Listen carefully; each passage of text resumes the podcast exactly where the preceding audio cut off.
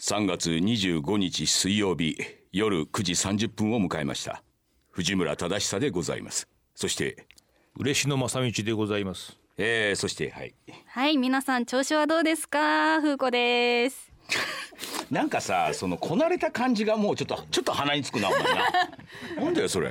そしてお前マスク外せよいや喉がねちょっと喉がねえじゃねえよお前こう声出してんだからお前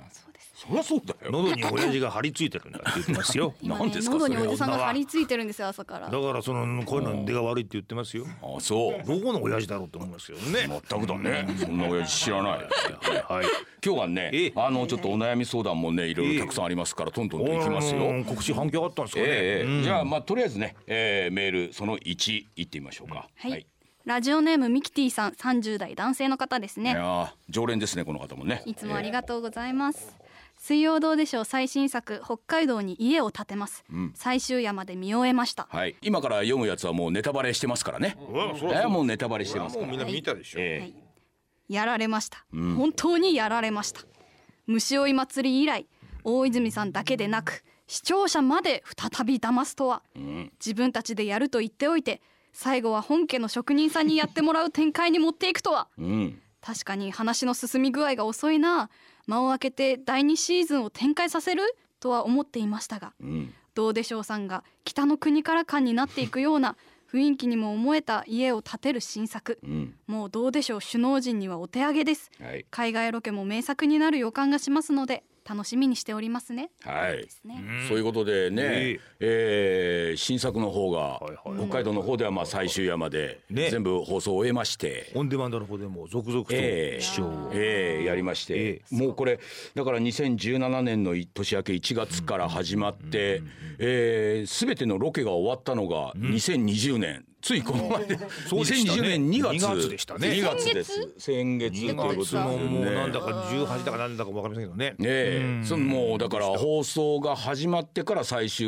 のロケもやったっていうことでね、丸三年ぐらい丸三年かかったんですよね丸三年ですねちょうどね丸三年で放送ほとんど放送部分は丸一年ぐらいですね2018年のそ3うすね月ではいはいはいはい作業はそうそうそねう作業はえ終わっー続てきまますしかたらのはそうでございましたけれどもねええでまあその一年ちょっとロケをしてしましたでその後あの思いがけず家が潰れてしまうというこんなラストがあろうかとあろうかと。びっくりしましたねあれはやっぱり、なんかあれを僕ら最初にね見た時には、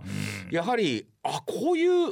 終わりを用意してくれるんだってそうなんいですう。よ予想はしてなかっ予想なんかできないでしょうただなん雪となくねなんとなくこうざわつき感はありましたよたねざわつき感はねねええ要はなんかそのどうやって終わるのかってことはね風子さんねずいぶん難しいことじゃないですか、そうですねそれは家が完成すれば終わりますよそうですいねやそれで果たしてどうなんだろう水曜どうでしょうとあるわけでございますよね、はいはいはいお父さんもやっぱその辺お感じになってますからねなるほどなるほどなるほど再三大泉さんに料理させますけどね大泉さん頑張りましたけどねいろいろありましたけどやっぱりラストが大事大事まあ一筋縄ではいかないそこやっぱりにやっぱり我々としてもねそうは言っても早計にラストをイメージするということはしなかったってことじゃないですか、なるほどなるほど、お互い打ち合わせをしたわけじゃないですよ、だけどなんとなく黙って言いながら心の内でなんとかなんじゃないかなんとかなんじゃないかずーっとあったっていうあの果てにそうですね果てにあだってあの時はもう1週間ちゃんとスケジュールを、うんうん抑えてましたからねで大工家もをある程度呼び家建てちゃおうっていうですよね、大泉さんん以外1週間もう開けて泊まり込んで作ろうかっていう泊まり込んで作ろうっていうその矢先の朝にですよ朝に 雪の重さで我々が今まで建てたものが全て潰れていたというねあの放送の中でね嬉野さんが何度か言ってるんですけれどもね瞑想をしているというとこから始まっいやーてはいはいはいはい番組が始まってねでまあ家を建てるということをやりつつでもいきなり大泉さんも料理をさせたところやはり手詰まりであるし昔のようなねそのシェフ大泉のようなね奇想天外な料理というわけにもいかずなるほどなるまああのそういう流れもそんななくなく料理を作らして作らして流れもなかったですからね昼間君今日はもう帰ってもいいんじゃないか 明日作業ないんだって言われつつそういうふうにね、もう内部からそういう疑問が湧きつはいはいつはそしいはいてありましたええ3回目4回目ぐらいですかあのーミスターさんは、はい私の口からも、もう飽きたという言葉が出 てあ家づくり家にづくりの方には飽きたと飽きたって言ってしまったじゃんあなれるだほどって僕とミスターさんでやろうって言ったやつですよあーそうだったんですねだけど、だけどまあ飽きたと言いつつ、まあ作業は進めみたいな感じでしょ、まあそうですよねだからどっかでね全員その疑心暗鬼になっていて、瞑想を続けていたわけですよ、でもそこでねすぐに結論を出さないそりゃそうですよ。おじいさんが料理手詰まりだと言ってもとりあえずもう一回なんとかだまぐらかしてやらせてみ るそうですね。うん、それそれはもうやってやって、でだから売島さんが何度も言ってるのは我々早急に結論を出さずに、なんとかこの中でね、なんとかならないかと、ねならないかと諦めなかったんだっていうね。だからそれを首脳陣で集まって、ん今回困ったねとかなんとか手はないかねとかって こう胸の内は明らかにして話し合うこともないわけなですいよわけですよ。それをすると考えなくなるんじゃないです かそうですそうです預けちゃうから。めいめいにやっぱりもうダメじゃ持ち帰ってねダメじゃねえかって思いながらですよ、いろいろインタビューもあるわけですよね、はいはい新作を取っておられるそうでおられるすけそどうどうですかなんですけどいや去年ねねお祭りの時でしたね、はい去年のね、はいはいはいはいあの時はまあ全てね我々結果はしてたわけですけれども、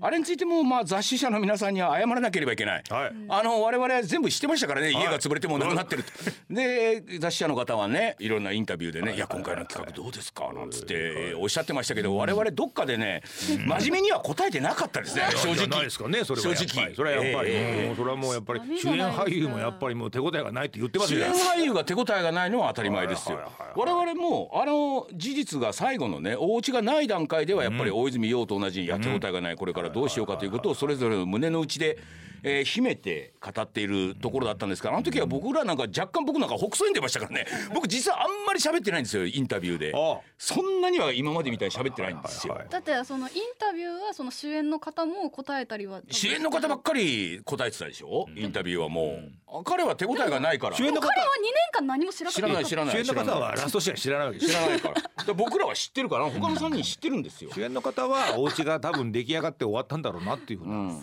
あーことぐらいだと思いますあるけどもね、我々はああいうエンドっていうものを知ってますから、いややっぱすげえなっていう思いはどっかにありましたよやっぱりですよね。で編集をしてみてやっぱりすごかった。ねでこのすごかったっていう結論まで行くまでに我々今回2年かかってる1年以上かかってるというわけですよね2年近そうく。でです家が完成するのはまたあの千葉さんに丸投げしましたから丸ね投げしましたねあれから彼もゆっくりやってまあ丸2年かかったわけですね。それはもう丸投げするでしょだってラストはもらったのに潰れてラストで終われるってみんなで思ったのにどうしてそこからもう一遍作り直さなきゃありましょうやねそれは丸投げ普です通よはそうですよね。あのだからこの前にその前にですよ、我々の中で、い、や、今回の新作どうなんだと篠井陣集まってね、三沢さんどう思いますと、そうですといややはりちょっとその家づくり時間がかかりますね、うん僕としてもディレクターとしてもちょっと盛り上がりがなくて落とし穴を掘ったりいろいろやってみましたけどあれも ね付け焼きまでやはり自分としてもディレクターの感がないんじゃないのかとなんていうことをね多分言うそういう会議やったらそういうことになりますよ。でああいう場合に潰れたとなったらいやこれは逆にラッキーだとそれだけ会議を重ねたわけですから、もう一度こうちゃんとね、なるほあどの組み立てて、はいはい一からやってみましょうよそういうものにみたいな負けないみたいな負けないそう崩落を乗り越えて乗り越えて僕らやりましたってっいてうラいストうとねころに持っていこうとするわけじゃないですこれなかるほど綺麗ですよね綺麗じゃないですかね普通に考えれば我々胸の内だけでねまあ飽きたという こともなるべく口にはまあ出しちゃいましたけどそれぞれの胸の内で思ってたわけですで潰れたのを見た時あ終わってよかったそうそうそうもう作らなくていいんだみたいなねほっとしたぐらいないやほっとそしりたってゃそううでしょほっとするでしょうねあれだけラストをもらえてあーやっぱりでもなんいねかうそう福福子さんなんかラオスンデトマンドを見ましたよ見てどう思いましたあのもうまずオンデマンドで、そのオンタイムで見たわけですよ、うんはいはいあのでもサーバー落ちがもうすごくて、なるほやっどぱりその時点でもさすがだなって思ったんですけど、もう5分ぐらい携帯とにらめっこして、はいはいうんもうそれでようやく見れたんですけど、私も実はうんその当時んなんか潰れちゃったんだみたいな話をん親父からちらっとはいはいはいおはいーうちでね家族だからねそう家族でああーの話してた時にちらっと聞いて、うんあそうなんだみたいな、うんでもその後のことを何も知らなかったあーそうだよねその後ね立て直したのかどうなのかっていうことは分かんない何も知らなくて、うんうんだから最後がどうなってるのかっていうのは知らなくって、はいはいえその結果それを見た時に、うっんて思ったんですけえど、うん衝撃がちょっと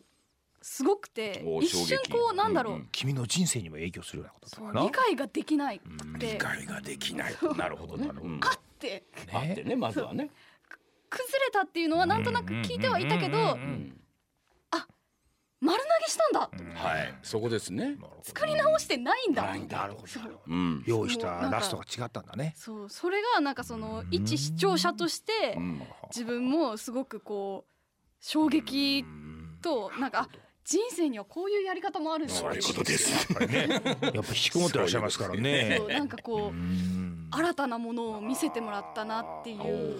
いやなるほどーもうなんかさすがだなと思って思わずうんその日うん見終わってすぐですうよん結う構ん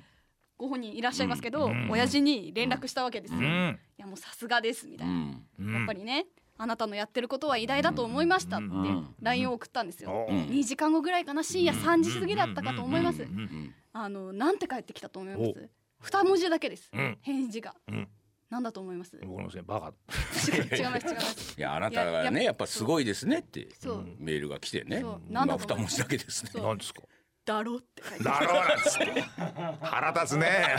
うわーと思ってそれには返信せずにね 寝ましたけどいやだからその時になんか俺風子さんに俺のとこにも来まししたよそうあのあら嬉野先生にも LINE を送らせていただ俺いたんにですしましょうかあちょっとねえたずいぶん長い長いですよこれな長くなかったですかおー長くないですあらあらあらどういうお付き合いなんだろ うねえありますよ、読まれちゃうんですすかえー嬉野先生お疲れ様です、はい最終夜見ましたおこの番組は素晴らしいですうんサーバーを落ちするぐらい人を引きつけ、そして人を元気にする、おー人を唖然とさせる、そしてお腹痛くなるまで笑わせる、うん親父と先生の偉業を目の当たりにしたような気がします、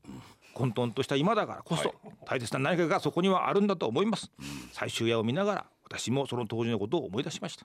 あの日の自分から私も少しは前に進めている気がしますそしてこの最終夜を見てまた生きていく勇気が出ましたありがとうございますこれあそうですかそんな読まれることを思って書いてないからもう恥ずかしいいなっやいやなかなかこういうことが出ませんよ、ていうのを先に嬉野先生に送ってからその後はあの親父にはあの簡単にけ簡ど単に自分の思ってることを簡単にですけど送っあたもう風ら子さんやっぱり順番間違えてないよ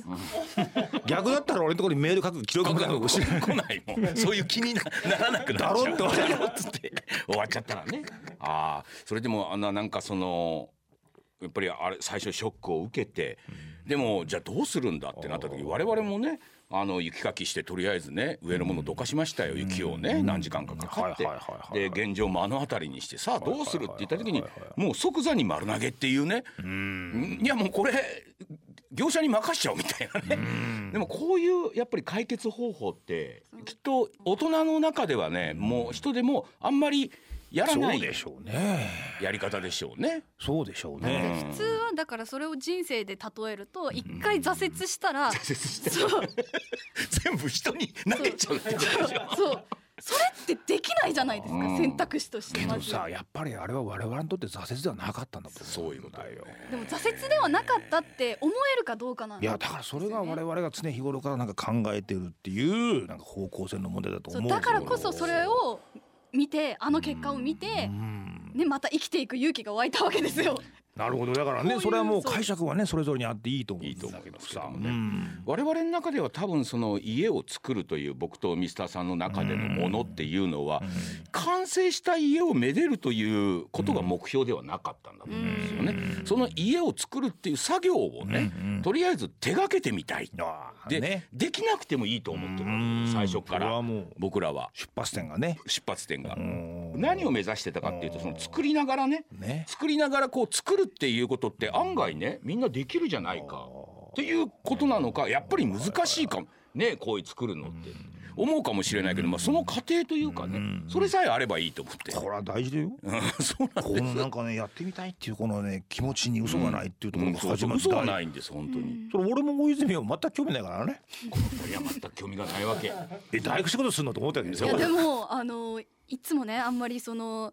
動かない嬉野先生が大工仕事をしてる姿を見て私は感動しましたよすごいそう細を切っちたょっだとけでねしょちょっとねそううん細工するのは好きなんだよでお大泉さんだってなんだかんだ言いながらね「すげえ!」とかなんか言いながらやっねてましたよね頑張ってましたよ頑張ってましたええ頑張ってましたよあだのからーやっぱりそのそういう大工仕事で家を作ってみたいっていう思いの中から始まるっていう時に全員がその一つの環境を得るわけじゃないですか。でその環境の中でどういうもんだろう大工仕事はって熱心にやってるっていう人もいれば、はい俺たちが何をすればいいんだろうっていう中でもでもな何か役割っていうかあるだろ方う向性っていうのを明々に感じながら探すっていうことが始まるわけじゃないですか。そういうことが始まりながらん結局その大工仕事をやり、えー大泉君に料理を作ってもらいっていうことをしているというこの2つの大きな物事しか記憶に残ってないわけですよ。この繰り返ししかしてないのでいいのだろうかっていうこともありながら。いいのだろうかってみんな思うでしょうそねで。思いながらでもそれは誰も言わないわけですよ言。わないでなんかどっかに決着するかもしれないいろんなことを思ってるからですよ。僕らだから僕はそこなんですよね。その興味のない大泉さんもなんとなくやりながら、嬉野さんも取り方がわからないと言いつつなんとなくやりながらこれこそがあの誰も味わったことのないことをやってるってことなんですよ。だからここ手探りにですよここに最終的にこうしたいなんていうのは誰にもわからなくなってくるんですよ。こうしたいっていう人たちがなんかどうしていいか分かんない。どうしていいか最終的にわかんなくなって完全にもう我々は流せるわけですね。流されてる。漂白水な。そうだからこれこういうことによってきっと僕にもミスターにもなかった何か新しい風景というか何か新しい考え方なのか何か新しい発言なのか思いなのかっていうものがちょこちょこ出てくるんじゃないのかっていう期待値みたいなのはありましたね。ねえ、だから期待値なんかもありながらやっぱりでも出てこねえなって出てこねいえうなっていう意識しかないわ け。意識しかないん出てだこねけえどぞもって。いうね。意識しかないんだけど結局あなたのお父さんが編集したやつを見て、ん結局第7夜で、んあなたのお父さんのいびきと寝言で一番の山場を迎えたわけです よ。でもあれあの演技じゃないんですよいやだからあうちでもそうなんですよいやだから俺 俺が言いたいのはそれはご本人の記憶からも飛ぶ無意識のことなわうけですよ。ん、そうそ無意識っていうところが一番の山場を作ってるわけじゃないですう。うか。ん、大泉洋は今回は手応えがないって言ってるぐらいじゃないですか、んみんなが意識してる中で手応えがあるっていうことの積み重ねをどうでしょうやってきたんだよ、今回は意識に残る手応えがないうん、意識外から来てるわけですよそうですね。大崩落というラストシーンも我々の外から来てるわけですよ、そうですねで。今や我々の外から面白みってものをやってくるってところまで到達してる番組ってこれないと思うよそういうことになってきますだってねあ。のこれ見はたことないですよタレントでもないおじさんのいびいびきをひたすまらあそれもそうだしそういうものも別にね予期してやってるものではなくてたまたまこう意転が図しして出てないくんでるすもよので覚えてないでしょ無意識だから 編集してあって思うじゃないですかびっくりしちゃったっていうぐらいでねだからそういうところまで我々の境地は来ているということですよねそんな気がしますでもそれがミスターさんもねずずいぶん言ってらっしゃるそのこれから下っていくんだみたいなねことをよく彼はなんかおっしゃってますけどあれはだからどっかに受け入れるというかねいろんなものをこう今までは大泉さんのこと焦ってる40代はそれは自分から自分からっていうのミスターさんもそうでしたし我々もそうでしたけどこれから来たものをどんと受け入れるいやだから受け入れるにしてもあれですよどんと来いじゃないんですよ我々さて来たものを受け切れずに丸投げもしますからそうねですよなんか、うん、その時の態度ですよね、あれを大人げないというのかでも僕らはあの判断はやっぱり自分たちでも、自分たち今ぴったりなみたいなそうですよねいやあれ以外ないでしょ、あれ以外そうないいですよい今み考たいなねえたらもうあのラスト以外は考えられないそうですね。ということで、あのーねうちの娘も初めて見てそういうふうに何か人生をね、もうちょっと生きてみようっていうな んかいや先生それはそうですよやっぱり、あれ見るアと安フリ心しますよアフリカから7年ですよ、うん満を持して、んアフリカに行ったんですよ我々は、これ以上ないだろうっていう大舞台に行ったそうですその後大舞台7年待た せてこれじゃないですか、これを放送するっていう時に、はいはいはいやはりその我々も年を取る年を取るそれは往年のようなあれもないし、ないい、ろんなことをやれば驚きも減る、下降線ですよ、はいはい皆さんがもう下降線でもええうどうでしょうもうやっぱり昔とは違うっていうこう下にもう株下がっていくってところを見ながらですよ、んその墜落するかもしれないっていうみんなが見守る中で、ええ我々 はもう油田を変えて落ちていく先に極楽があったっていうことをですあーそうねですね我々は世間の人に物語として見せたわけじゃないですかああそうですねこれはね強い、まあもう強いと思いますよこの先低迷がついても平 気ですよ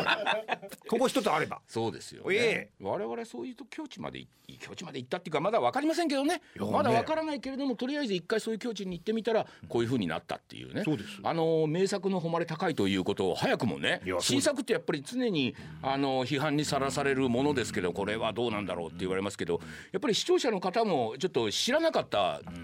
ところまで我々の考えいっちゃってるっていうところでね認めざるを得ないっていうところがきっとあるとこ思れいはますね。いいタイミングにいいものできましたねそうですね。ええで、まああの最終夜にお伝えしましたけど、まだ実はもう一本新作があるってことでね、ありますね海外はいはいはいにはい我々4人で行ったっていう、これもまたね、ねあの時を改めて今年中には放送にこぎつけたいとは思ってますけれどもね。これこそ何にもないみた いな何もない本当に何もない順番的に良かったなと思いまうす、んうんはいあのこっちの方新作の方はねあまりこれもね期待せずにねそうですね待っていていただければということでございましてですえねえまあええ新作のお話ということでございましてええじゃあ一曲目いきましょうはいかはいはい、それでは本日の一曲目です。ボーイズタウンギャングで Can't Take My Eyes of You。